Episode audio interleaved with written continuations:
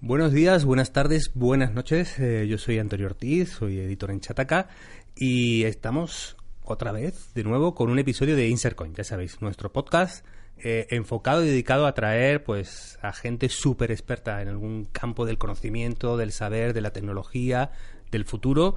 Y hoy tenemos un invitado, creo que, bueno, eh, extraordinario por lo difícil del tema. Tenemos con nosotros a Manuel Alejandro Hidalgo, que es eh, doctor en Economía por la Pompeu Fabra y profesor de la Universidad Pablo de la Vida de Sevilla. Muchas gracias por estar con nosotros, Manuel. A vosotros por la invitación. Muy bien.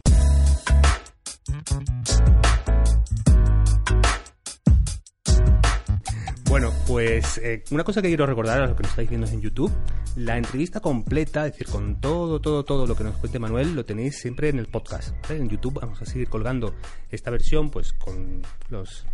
la gente lo llama los highlights, ¿no? Lo llama, bueno, los, momentos más importantes de, de la intervención, pero para conocer en profundidad eh, todo lo que nos cuente Manuel está ahí en el podcast y también está en su libro, porque Manuel, acabas, bueno, hace algún mes que otro acabas de publicar este libro, El empleo del futuro, que yo tengo que decirte, me lo he devorado en una semana, está, está estupendo, sobre todo eh, en algo que creo que es muy difícil y que nos falta a la gente que desde tecnología abordamos este tema de robots, automatización, qué pasará con el empleo, eh, sobre todo eh, yo he sentido leyendo el libro que tiene toda esa parte de los fundamentos económicos, de la parte de la ciencia pura más económica, que a veces los que pensamos desde el mundo de la tecnología nos falta. Sí, eh, la idea, la idea del libro un poco es eh, reflejar en un libro, en, él, ¿no? Eh, lo que quizás desde hace mucho tiempo, tanto por la investigación como por la docencia, pues llevo, llevo trasladando a los alumnos o a otros investigadores. La idea es ver cómo esa innovación, esa tecnología que a todos nos deslumbra últimamente, ¿no?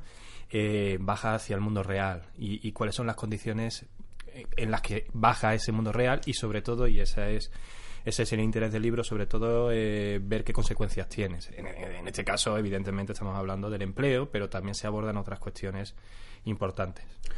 A mí una, una cosa que, me ha gustado mucho del libro y que, bueno, creo que es eh, casi el punto inicial de discusión alrededor de todos estos temas, que es cuando empiezas a explicar el, fenómeno ludita y cómo de alguna manera, eh, ahora hay mucho discurso de que cada vez que alguien pues hace una crítica fuerte a una enmienda a la totalidad o un avance tecnológico se le clasifica, eres neoludita.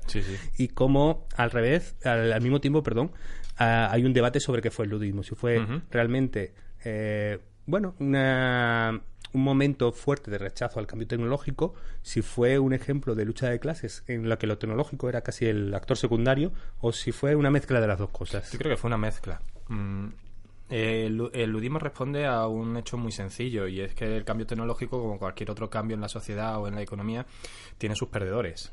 En, el caso de la aparición del ludismo a principios del siglo XIX, final del siglo XVIII, principio del siglo XIX, respondía principalmente a, las consecuencias laborales de los profundos cambios que, eh, que, la primera revolución industrial estaba generando, en este caso en la actividad productiva británica, que se trasladó a otros países eh, el destrozo de maquinaria o, por ejemplo, también el rechazo a la introducción de nuevas tecnologías en el campo, en, la agricultura británica, perdón, respondieron precisamente a, a, estas personas que se vieron desplazadas. Y no solo ello, también, por ejemplo, a gente que empezó a ver cómo sus condiciones laborales se veían bastante o seriamente perjudicadas.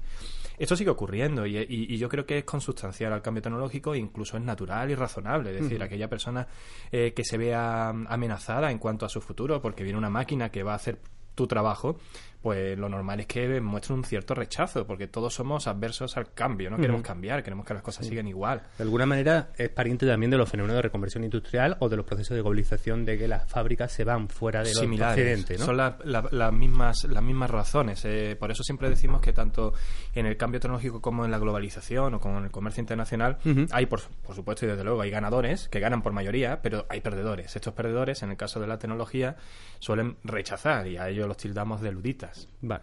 No, de hecho, yo creo que además parte del gran morbo que vamos a tener en el debate alrededor de este tema, y que seguro que aparecerá en los comentarios, es qué profesiones sí, qué profesiones no. Pero bueno, dejemos ese tema para luego.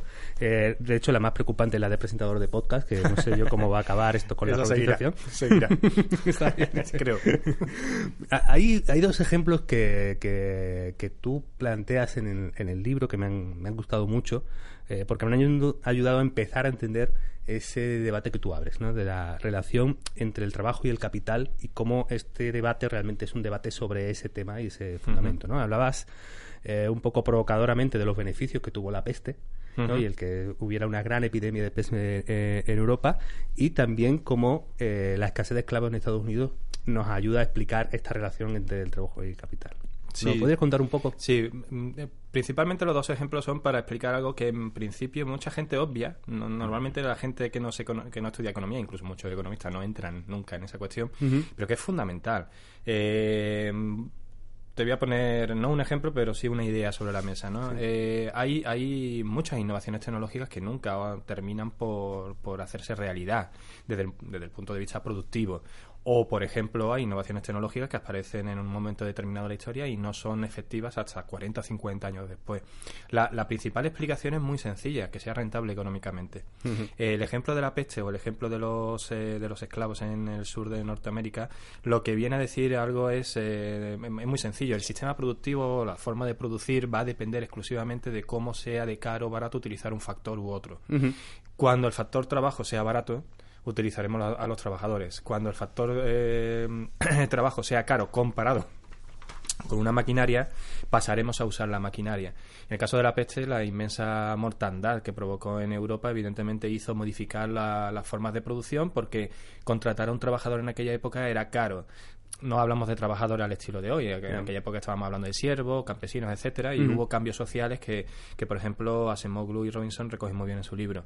En el caso de los, de los esclavos negros, eh, al principio había una escasez de mano de obra y se suplió con la importación de esclavos. Esto provocó que fueran tan baratos y tan fácil de usar que, que- que el sur de Estados Unidos nunca se mecanizara, no utilizó la tecnología. ¿Por qué? Pues porque tenía mano de obra muy barata precisamente el cambio en estos precios relativos, vamos a llamarlo así, de, de- de la mano de obra o la tecnología, es lo que hace que el cambio tecnológico eche a andar. Es decir, no es una imposición de nadie, es simplemente una conveniencia económica. Ahí, fíjate que es, es muy interesante porque eh, a veces la lectura es unidireccional. Es decir, si hay i- innovación tecnológica, las cosas van a ir peor para los eh, trabajadores. Sin embargo, históricamente no ha sido así. Es decir, hay momentos en la historia que tú reflejas en, en el libro en el que eh, la introducción de tecnología y la introducción de innovación eh, redunda de nuevo en esa dualidad, ¿no? Hay ganadores y perdedores, pero a veces redunda en eh, mejores condiciones del trabajo y a veces redunda en peores, ¿no? Y ponías dos, dos ejemplos que creo que son muy interesantes, uno que es eh, el nacimiento de la revolución industrial, que tiene que ver también con los luditas que, que hemos comentado, pero también que tiene que ver con el Fordismo y cómo ambos eh, en- in- impactan en el mercado de empleo, en el mercado de trabajo de una manera bastante diferente. Sí, sí, sí. No todo cambio tecnológico tiene las mismas consecuencias. Eh, todos cre- yo creo que mm, podemos asumir que, por ejemplo, la revolución industrial, la primera, tuvo unas consecuencias que podemos decir que a largo plazo fueron muy positivas. Aumentó la productividad y ya a finales del siglo XIX podemos observar mejoras claras en las condiciones laborales y en los salarios, pero durante un tiempo fue muy negativa para enormes cantidades de trabajadores. Uno nada más que tiene que ir a la, a la lectura de libros de principios del siglo XIX o mitad del siglo XIX británico, Oliver Twist, ¿no? O, o- o- o libros similares para conocer la, la- la- o, por ejemplo lo- Los Miserables de, en, eh, en el caso de Francia para conocer las condiciones de vida de, de estas personas. En este caso la revolución industrial lo que hizo fue eh, descualificar la mano de obra. Podías contratar a gente que no tuviera cualificación ninguna porque lo único que tenía que hacer era controlar que una máquina funcionara. Eh, sin embargo, en la, en la revolución industrial que, que sucede a finales del 19 y principios del 20 tenemos una versión diferente. De hecho, Kuznets, un economista muy importante norteamericano de la primera mitad del siglo XX o, de la- o del, del intermedio del siglo XX, llegó a decir que por fin la tecnología era positiva para el trabajador porque elevó mucho la productividad, exigió una cierta cualificación y elevó los salarios. Por lo tanto, hay que entender muy bien cuáles son los procesos o los cambios tecnológicos y ver cómo incide, como tú dices, no de forma lineal, sino dando y quitando al trabajador para saber si va a ser más o menos beneficioso o por dónde va a ser beneficioso y por dónde puede ser perjudicial. ¿Vale? Eh, tenemos ahí dos, dos escenarios contrapuestos, ¿no? Revolución industrial lleva eh, al artesano a la fábrica y de repente, pues, bueno, forma parte de ese engranaje en el que la propiedad de los medios de producción es de otro, además, eh, y se entiende, se lee esa eh, empeoramiento de sus condiciones, al menos en el corto plazo, aunque social, para la sociedad a largo plazo haya sido beneficioso. El Fordismo eh, demanda un, un empleado más cualificado y de repente es bastante perjudicial para el que no consigue cualificarse, entre comillas, pero eh, por lo general eh, tiene esos efectos más positivos que, que tú demandas. Bueno, entremos en el siglo XXI. Sí. Tenemos un escenario en el que lo que parece pujante, o lo que parece más claro y más real es cierta atomización de la fábrica, es decir, que ahí parece poca discusión sobre si vamos a ir a más o menos atomización, parece que hay un consenso claro que hay más eh, que va a haber más automatización. Y luego hay un, un amplio espectro. Eh, nosotros en nuestro archivo, de cuando preparamos temas, tenemos como unos 25, 30 estudios, análisis, predicciones de gente más o menos seria que ha estudiado, de, con buenas referencias, bastante contradictorios entre ellos sobre eh, cómo de profundo, cómo de grande será o, cómo, cuánto se logrará automatizar otra serie de empleos no tan rutinarios.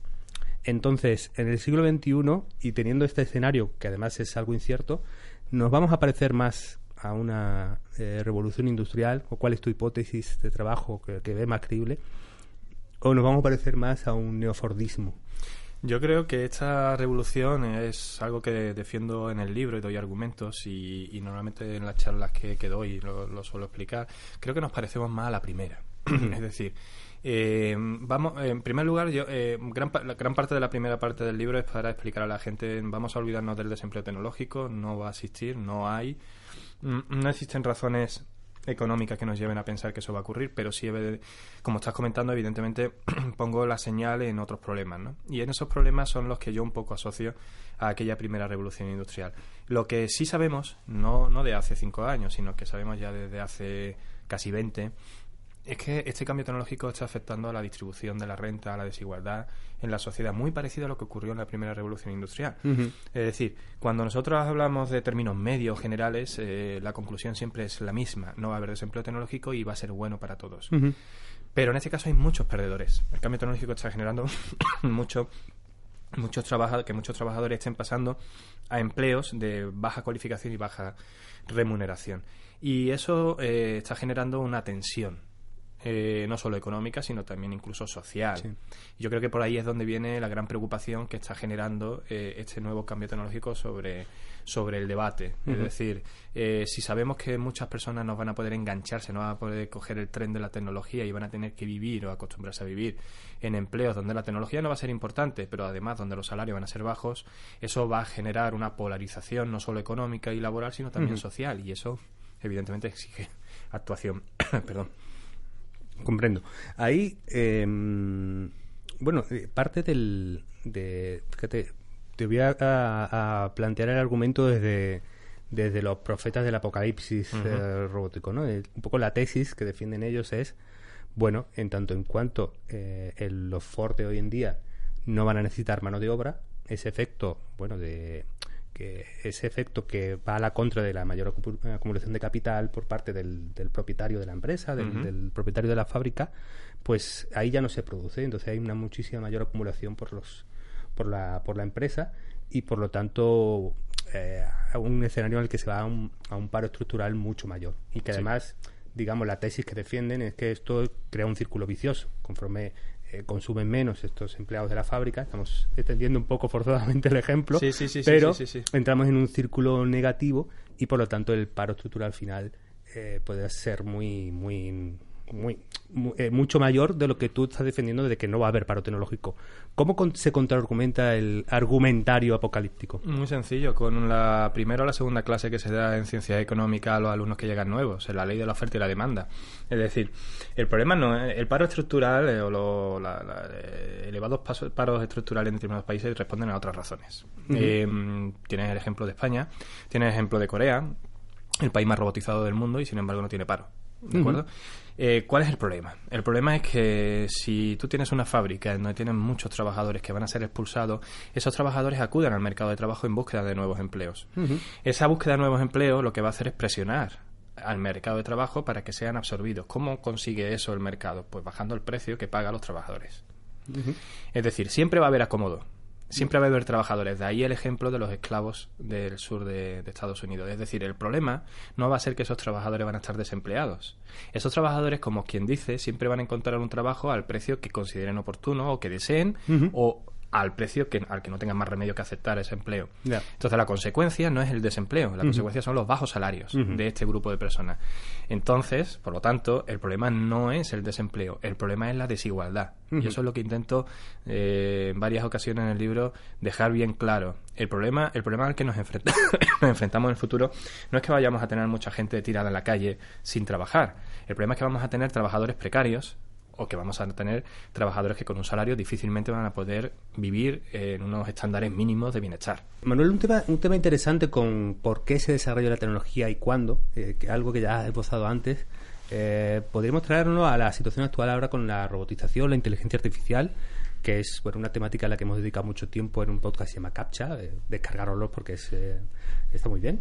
el caso es eh, que claro, en la inteligencia artificial pasa algo curioso, ¿no? Que es los pioneros o los padres de, la disciplina eran muy optimistas en su comienzo, ¿no? Eh, eh, sobre todo, por ejemplo, Alan Turing y, la, primera generación de, gente que se metió, que esperaba resultados de inteligencia artificial fuerte en, el corto plazo.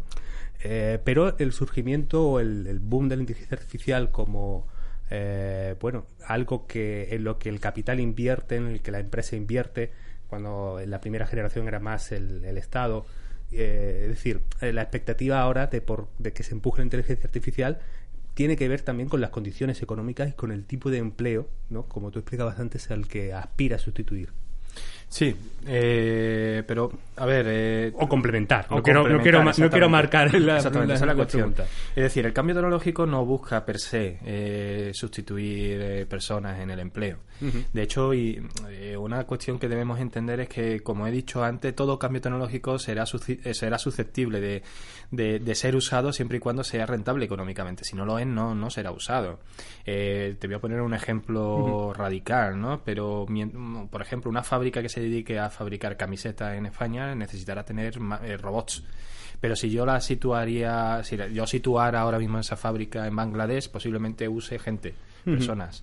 Eh, en este caso, eh, el caso de la inteligencia artificial, que, que puede sustituir a determinado tipo de empleo, en realidad responde a, la misma tendencia, es decir, eh, es un cambio tecnológico que ha surgido simple y llanamente porque ha habido eh, innovaciones, porque ha habido descubrimientos, porque han utilizado nuevas formas de, procesamiento de datos que han sido más rentables y en el mismo momento en que lo haces rentable, eh, lo haces también usable. Vamos a utilizar esa palabra. Por ejemplo, eh, los coches autónomos existen, de, el primer coche autónomo es de 1979. Sin embargo, ahora es cuando están irrumpiendo. ¿Por qué? Porque ahora son, vamos a decirlo de esa manera, rentable económicamente. Antes era, era, un coche que tardaba, cinco horas en recorrer una habitación. Ahora puede eh, conducir por medio de una ciudad como cualquier otro. ¿Y esto por qué ha sido? Pues porque el cambio tecnológico no es que sea ahora mejor, que lo es, es porque es rentable económicamente. Eh, esto hace también que la rentabilidad haya que buscarla en otros sitios. Por ejemplo, eh, un cambio tecnológico rentable si hace que el trabajador sea más productivo. No necesariamente va a sustituirlo, sino que le va a ayudar. En ese caso también lo podemos usar. Pongo el ejemplo de los taxistas.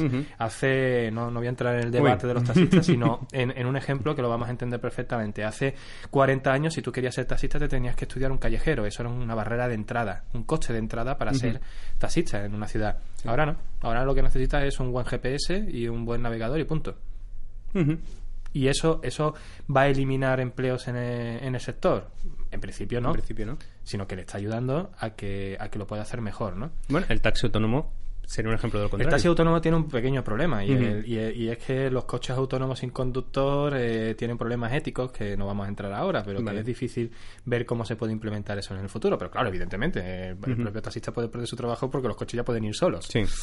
Pero, pero bueno, eso es otro debate. Bueno, hay una, una parte que, que, una vez, eh, bueno, tú planteas esa enmienda de no va a haber ese paro estructural, la automatización y la robotización no van a generar ese, ese escenario tan negativo que algunos profetizan, pero eh, sí me gustaría entrar un poco más eh, a fondo en el tema de la polarización de los empleos y cómo la tendencia ah, y cómo, bueno, los efectos que tú trazas con el paralelismo de la revolución industrial y también en qué parte se puede producir una innovación social que los palie. Es decir, Eh, tenemos esa idea de, todo el bienestar, que más o menos cuestionada, más o menos mantenida, pero que forma parte de las soluciones a este tipo de problemas. Mi pregunta ahí es, doble, Manuel. Es, por un lado, ¿cómo de grave puede ser eh, esta, esta polarización? Si es algo, es una curva suave o es una curva eh, Una sonrisa bastante amplia. Sí, sí. ¿Cómo, de, Puede ser muy grave. Eh, no, ah, tampoco hace falta que ahora hagamos predicciones apocalípticas sobre este mm. tema, pero pongo de nuevo el foco en la comparación histórica. la primera revolución industrial fue la causa de la aparición de movimientos eh, políticos y sociales que hoy conocemos como son, por ejemplo, el socialismo y el comunismo. Evidentemente fueron reacciones a las consecuencias económicas y laborales de aquella revolución. ¿Qué provocó aquella revolución? Desigualdad. Una desigualdad que se ha ido a muy largo plazo, se ha ido resolviendo poco a poco, en gran parte por los logros sociales de reivindicación política y en segundo lugar también porque la propia tecnología ayudó a reducir esa desigualdad. Sin embargo, ahora estamos en un nuevo ciclo, parece ser, de, de, incremento de esa desigualdad. No está muy claro si va a ser un ciclo que va a perdurar o si dentro de poco vamos a ver un cambio de tendencia y por lo tanto las cosas van a mejorar. No está muy claro. Pero sí es verdad que lo que sabemos hoy en día que está provocando, como hemos dicho antes y como tú has comentado, esa polarización. Eh, lo que sí sabemos, lo que empezamos a saber ya ahora, eh, sobre todo por los resultados electorales en diversos países, eh, los referéndums como el Brexit, etcétera, es que esa polarización laboral y económica se está empezando a filtrar hacia la polarización política. Claro. Y, eso, evidentemente, conlleva una serie de problemas. ¿Por qué?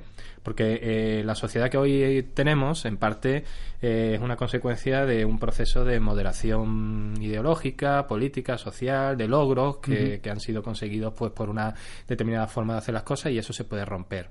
Evidentemente, si tú perteneces a ese grupo de personas a los que el sistema eh, maltrata, tú vas a dejar de creer en ese sistema. O al menos que percibes que maltrata. O que, lo percibes, sí, sí, en algunos casos es una percepción, en, otros casos, en otros casos podemos asumir que ciertamente lo es. Por ejemplo, te pongo un ejemplo muy particular, el llamado cinturón del óxido norteamericano, en donde había muchos trabajadores industriales que han perdido su trabajo por la globalización y por la mecanización, pues dieron masivo apoyo a, Trump en las últimas elecciones. En este caso no es percepción, es que realmente han perdido capacidad económica. Claro, eso lleva a pensar que podría ser necesario y producente rediseñar nuestro estado de bienestar. Y ahí entran debates que son, la verdad, muy interesantes, que a lo mejor eh, como debate lo debemos tener, aunque algunos pues no, se sostengan más allá de unas horas de discusión. Ya, bueno, eh, te he leído, eh, no ya en el libro, sino en algún artículo, que eres bastante escéptico respecto a fórmula de renta básica universal, que es también uno, bueno, es como en algunos de los discursos se presenta como el caballo blanco que vendría a solucionar toda esta problemática. Eh, en, tanto en cuanto tengamos una renta mínima por vivir y suficiente para vivir con unas condiciones mínimas, eh, se solucionaría cualquier efecto mm, negativo o, bueno, o al menos los efectos más negativos que pudiera tener tanto la polarización como un mayor aumento de paro. Pero tú eres escéptico. yo soy escéptico, pero yo quiero dejar claro que no soy escéptico porque considere que la renta básica no tiene por qué, o sea, no va a funcionar en general los, los, experimentos que ha habido, vamos a obviar el de Finlandia, que se está usando últimamente mucho. El, de, de, Finlandia no es un experimento de renta básica, por mucho que, lo pongamos en titulares de periódico, porque no tiene las características de lo que sería una renta básica. Pero los experimentos que se llevan a cabo lo que nos dicen es que darle dinero a la gente simplemente por dártela, no, no, no genera esos efectos en el empleo que mucha gente piensa, de que la gente deja de trabajar y se tira mm. en el sofá ¿no? a ver la televisión. No, no, no tiene esos efectos, porque lo que hace es que reduce lo que nosotros llamamos la tensión financiera de una familia y le permite hacer cosas. Incluso aumenta el emprendimiento o, o, eleva la educación de los hijos. Hay consecuencias muy positivas. El problema de la renta básica, a mi entender, es su implementación. Es decir, esto nos llevaría a tener que dedicar una, gran cantidad de recursos económicos eh, que disponemos de ellos, evidentemente, pero que te podría terminar por colapsar casi la economía porque tendríamos que imponer unos impuestos mucho más elevados de los que conocemos hoy en día. Sí, BBV hablaba de 40 y pico por ciento de IRPF en una simulación hecha para España. Sí, sí, exactamente, exactamente. Entonces, claro, eso ya, ya ahí entran eh, lo que los economistas llamamos efectos de equilibrio general. Es decir, tú puedes mejorar la vida de ciertas personas, pero cuando tú tienes esos impuestos empiezas a generar ineficiencias en la economía. Y, y, al final tenemos que ver cuál de las dos pesa más. ¿Significa eso que no tengamos que hacer nada? No, al contrario, yo creo que hay instrumentos intermedios muy interesantes, por ejemplo, los complementos salariales, eh, o por ejemplo, reforzar el eh, lo que llamamos el estado de bienestar, es decir, eh, reforzar la formación, la educación e incluso también las prestaciones por desempleo, etcétera, en cierto modo, para que permita, nos permita transitar hacia un nuevo modelo económico. La renta básica, insisto, no me parece absurda, pero mm, la veo poco práctica. Bueno, tú terminas el libro, bueno, más bien la segunda parte del libro, eh, la llamas Razones para el Optimismo, y ahí glosas eh, parte del argumentario que has, que has explicado acá y, alguna cosita más. Eh, ¿Por qué eres, a pesar de que el dibujo parece preocupante, cuando menos, ¿no? ¿por qué, ¿Cuáles son esas razones para el optimismo de que este, este periodo de cambio tecnológico pues al final no nos va a salir tan mal. Porque tenemos las herramientas para, para, para utilizar el, el, cambio tecnológico a nuestro favor. Es decir, eh, no, eh, en el libro, no, no, insisto, no se hace un dibujo de color de rosa del cambio tecnológico. Es decir, yo soy yo, yo, defiendo el cambio tecnológico porque es lo único que nos hace avanzar. Hoy vivimos muchísimo mejor que hace 10.000 años porque ha habido cambio tecnológico. Eso es así. Evidentemente hay cuestiones institucionales, sociales que acompañan, pero es el cambio tecnológico el que permite que hoy podamos estar aquí sentados en una silla muy cómoda, charlando en un micrófono, cuando hace 10.000 años pues estábamos cazando algún tipo de animal o empezando una revolución agrícola. eh, Dicho eso, eh, evidentemente hay una serie de elementos que son perjudiciales. Pero yo soy optimista, como, como después digo en esas razones, para después avanzar en qué podemos hacer ¿no? al final del libro, porque creo que, podemos hacer las cosas para que, como en un barco a vela, pues podamos utilizar el viento a nuestro favor, no que nos hunda. Pero nos puede hundir el viento, evidentemente. Eh, pero claro, eso nos exige eh, y es por ahí por lo que soy optimista, a, ser responsable, pero con cosas que sabemos cómo podemos hacerlo. No estamos solos, o no, o, no hay que verlas venir, como, como yo digo, sino que hay que preocuparse por el cambio tecnológico. Y por eso soy optimista. Después es verdad que me vuelvo un poco pesimista a lo largo de los últimos capítulos del libro, porque claro, esto exige casi casi un nuevo contrato social, un nuevo acuerdo. Y si uno mira hacia la derecha, hacia la izquierda, hacia adelante, hacia atrás, en cómo está el mundo y en cómo están los, los vaivenes políticos, pues la verdad que, que aquí la agenda política lo que prima son otras cuestiones que el de prepararnos para este cambio tecnológico. Y ahí sí es verdad que reclamo un poco más de responsabilidad a los agentes económicos, sociales y políticos para que desarrollen eh, una agenda que nos lleve a aprovechar al máximo este cambio. Sí, de hecho hay, hay un tema que además en este debate eh, creo que cada vez está más en la agenda y que ahí sí se ve algún movimiento o alguna tentativa de movimiento que tiene que ver cómo en el mundo tecnológico cada vez vamos a superempresas globales, eh, escenarios de, bueno, los americanos llaman de Winnie Takes All, ¿no? De, que realmente hay una economía de escala que benefician a que de alguna manera mm, bueno, no haya ese escenario de muchas fábricas de coches en muchos países sino que cada vez vayamos, no en el, automóvil, pero sí en, otros factores de tecnología, a escenarios en que una empresa global pueda ser la gran campeona de una de las disciplinas. Si eh, Google, bueno, los que están compitiendo, Google, Amazon, eh, eh, Microsoft, sobre todo, consiguen ser el gran campeón de las soluciones de inteligencia artificial, tendremos pues, escenarios en el que realmente sean estos actores únicos, bueno, no únicos, pero casi únicos eh, los que al final se lleven las ganancias o, gran parte del valor, ¿no? Y cómo eh, para las sociedades y cómo para los, eh, los países eso añade una complejidad por la praxis de, estas compañías que al final tienen una gran capacidad de bueno, de, ser poco fiscalizadas o que de situarse en una ingeniería muy difícil de, de abordar por actores aislados. Sí, sí, sí. Bueno, este, lo que tú estás mencionando es básicamente el eterno problema del monopolio. El cambio tecnológico está generando precisamente la aparición de estas empresas que tú comentas, ¿no? La llamada superstars, ¿no? Y esto, y esto viene determinado por la propia naturaleza del negocio que llevan a cabo. Eh, es un negocio que genera enormes economías de escala. Para el que no entienda qué significa eso, eh, lo que viene a decir que tener economías de escala es que cuanto más produzca, más barato es. Eh, eh, no tiene sentido producir un jumbo en un taller con cinco trabajadores que producirlo en, una, en, una gran, en un gran hangar con 5.000 trabajadores. Eh, es rentable hacerlo así. Eh, en este caso, por ejemplo, todos pensamos en estas empresas, pues estas empresas tienen su software, sus códigos, etcétera, que después prácticamente no les cuesta nada ampliar su negocio a través de ellos. Pero sin embargo, las pequeñas empresas que quieren entrar en el negocio tienen las dificultades que no pueden hacerlo porque el, mercado ya está copado. Terminan copando todo el mercado. Evidentemente, esto tiene una serie de consecuencias muy negativas en el sentido de que todo monopolio es negativo.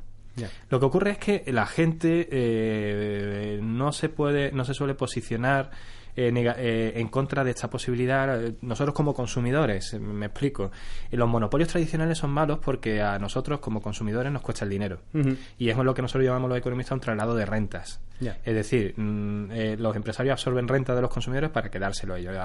absorción extraordinaria de rentas, ¿no? En este caso no, porque si tú miras lo que hace Google, a ti te reporta una serie de servicios que no te cuestan nada prácticamente. Sí. De hecho, eh, abundando en este argumento que tú haces, es prácticamente el discurso de Peter Thiel, uno de los eh, PayPal Mafia y tal, de 0 a 1, defendía la bonanza o por lo menos la, un, escenario no crítico con la existencia de este tipo de monopolios benevolentes. Pero cuidado, aquí hay un pequeño problema. Para Google nosotros no somos los clientes.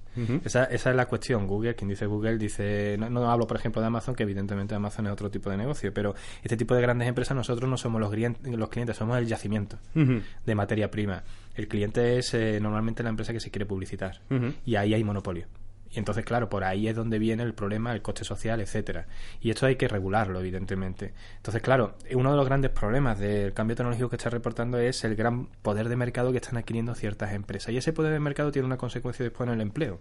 Esto es algo que se ha conocido recientemente, es decir, nadie investigaba esto. Cuando uno investigaba el efecto de los monopolios, pues veía lo malo que era para el consumidor, para la innovación, pero ¿y sobre el mercado de trabajo? Y lo que se está empezando a descubrir es que eh, los grandes monopolios pues implican peores relaciones laborales, peores salarios y efectos, lo que nosotros llamamos spillovers. Es decir, por ejemplo, allí donde se instala Amazon en un centro logístico en Estados Unidos se ha detectado que los salarios bajan porque adquiere poder de mercado en, en materia laboral. Es decir, o trabajas conmigo o, va a tener un trabajo que no va a ser tan interesante como el mío, ¿no? Y entonces es capaz de, con ese poder de negociación, ofrecer salarios más bajos, ¿no? Entiendo. Eh, por lo tanto, es un problema grave. Problema grave porque, evidentemente, esto implica esas cuestiones. Y después está el problema también de carácter social o incluso político, ¿no? El control, ¿no? Sobre, sobre la información, sobre el dato y, por supuesto, sobre la capacidad de incidir en las decisiones de las personas. Sí, de hecho, nosotros, eh, bueno, desde Chataka eh, venimos observando un poco eh, cómo cambia el discurso. Claro, cuando nosotros empezamos, eh, hace 15 años, era una rampa ideológica del tecnoutopismo. Es decir, lo digital, lo tecnológico viene a mejorarnos la vida, a mejorar la sociedad, etcétera. de un tiempo a esta parte, también coincidiendo con la, con la, crisis económica y después de la crisis económica, incluso en los años que ya se está saliendo, empieza a aparecer ese discurso eh, que es más escéptico, más crítico. Ya existía, pero es cuando empieza a aflorar en... ya es cuando le, dan la portada del país semanal, para entenderlo, sí, sí, sí, sí, Es eh, ese discurso en el que, oye, hay externalidades del cambio tecnológico que nos afectan negativamente, socialmente, incluso impactan en la democracia, impactan en el empleo, probablemente a veces con un efecto negativo, y también en lo personal, ¿no? Tu dieta de informativa y cómo te, eh, tu bienestar depende muchas veces de intentar estar menos expuestos a la tecnología. ¿no? Sí, eh, yo eh, recientemente escribí un artículo en donde comparaba dos momentos históricos. ¿no? En el primer lugar fue la famosa primavera árabe, que que, fue en gran parte fue movida por las redes sociales, ¿no? Mm. Entonces eh, apareció ese tecno-optimismo, ¿no? De que las redes sociales pues serían el culmen de la democracia, de la libertad, de la información, etcétera. Hoy estamos en el lado contrario.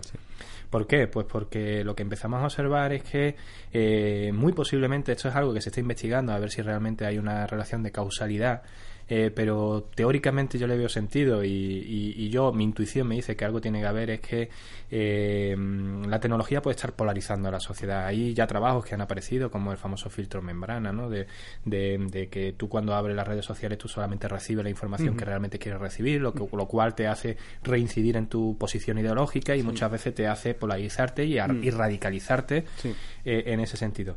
de hecho, hace una semana se publicaron dos artículos científicos en donde se demostraba que la gente que salía de las redes durante unos días era más feliz. y, se relacionaba mejor con la gente de su alrededor, ¿no? Yeah. Eh, claro, esto, esto conlleva una serie de reflexiones que tienen que ser eh, muy desarrolladas pues por economistas, sociólogos, politólogos, filósofos, etcétera, ¿no? Sobre el efecto que, que este cambio tecnológico no solo tiene en el mercado de trabajo, sino en las propias relaciones humanas. Mm, entendido. Bueno, tengo una última pregunta, que más me sirve un poco para recordaros. Eh, si estáis viendo esto en YouTube, sabéis que la entrevista completa la tenemos en el podcast, que podéis suscribir en iTunes, en Spotify, en iVoox, en todas las plataformas.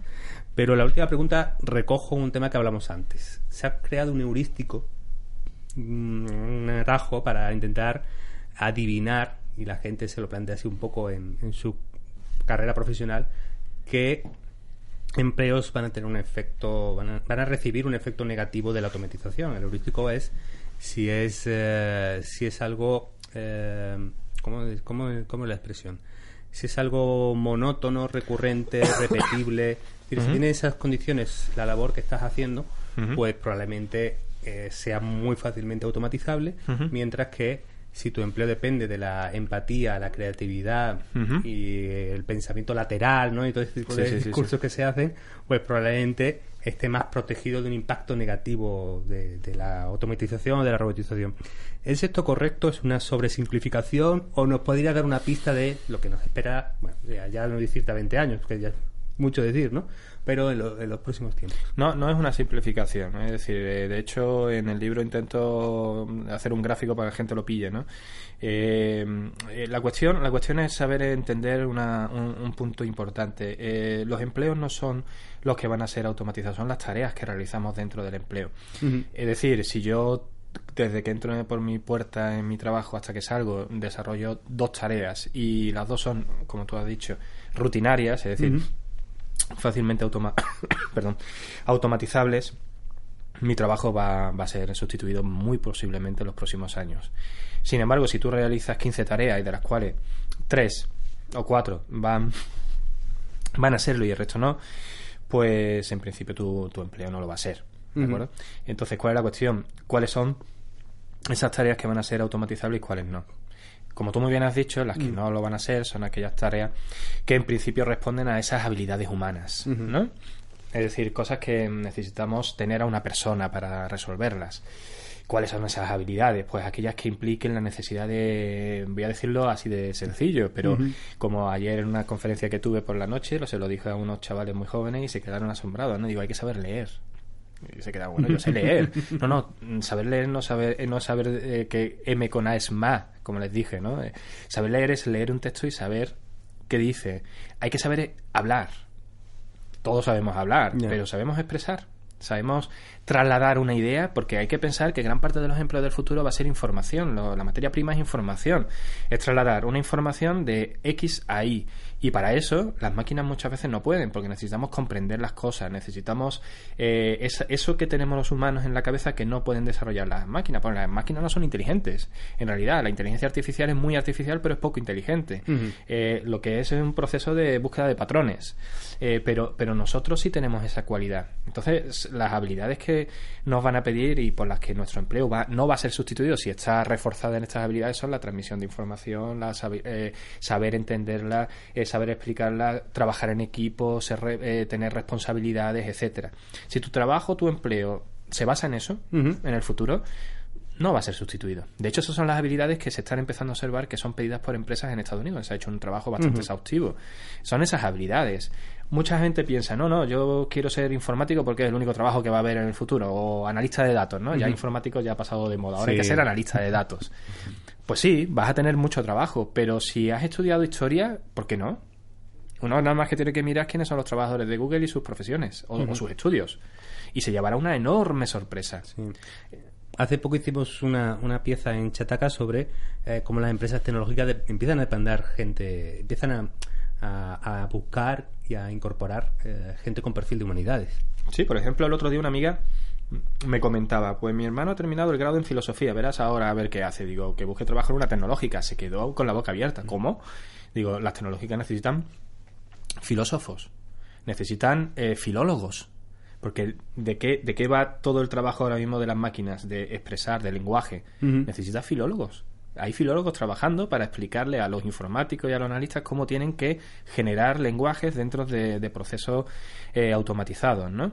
Eh, pero cualquier cosa. Es decir, en realidad, en realidad como... Qué disgusto para que esté estudiando tercero de Teleco y esté escuchando... No, no, no, no.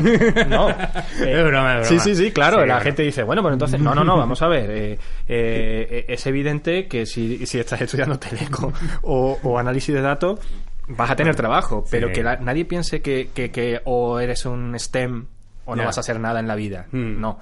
Ahora bien, yo personalmente que tengo hijas, pues estoy intentando que acaben en alguna STEM, pero porque me parece que es mucho, no sé, va a tener más probabilidad de poder hacer muchas más cosas, pero que nadie se obsesione ahora con que el cambio tecnológico solamente nos va a dar trabajo a aquellos que, o va a dar trabajo a aquellos que estén especializados en este tipo de, de habilidades, ¿no? Eh, lo que hay que hacer es prepararse. Siempre me preguntan, ¿en qué hay que, qué, hay que hacer? Estudiar. ¿El qué? Estudiar, prepararse, prepararse y sobre todo reformar o reformular nuestro sistema educativo para, para potenciar estas habilidades, que eso es lo verdaderamente importante. Hmm hay que dejar ya esa forma de pensar antigua de llegar el profesor, soltar 1492 y hacerlo al revés. Recogemos el guante, Manuel. Esperamos que un próximo Insercoin pues eh, pueda versar sobre cómo educamos y busquemos un experto eh, para conseguir tener ese punto de cómo educar para una sociedad que va a cambiar muchísimo. Muchísimas gracias por tu tiempo. A vosotros. Ha sido un, placer. Y a todo lo demás, recordaros, eh, Insercoin, como requiere una mijita de empatía, requiere algo de creatividad, y además un equipo de vídeo estupendo muy humano que pone en marcha todo esto, de, de vídeo y de audio, pues seguirá en marcha y os esperamos en próximas ediciones. Solo recordaros, nos viene muy, muy, muy bien que nos deis una evaluación en las plataformas donde estéis consumiendo el contenido, que lo compartáis, que os suscribáis y así no os perdáis ningún próximo capítulo de Insercoin. Muchas gracias a todos.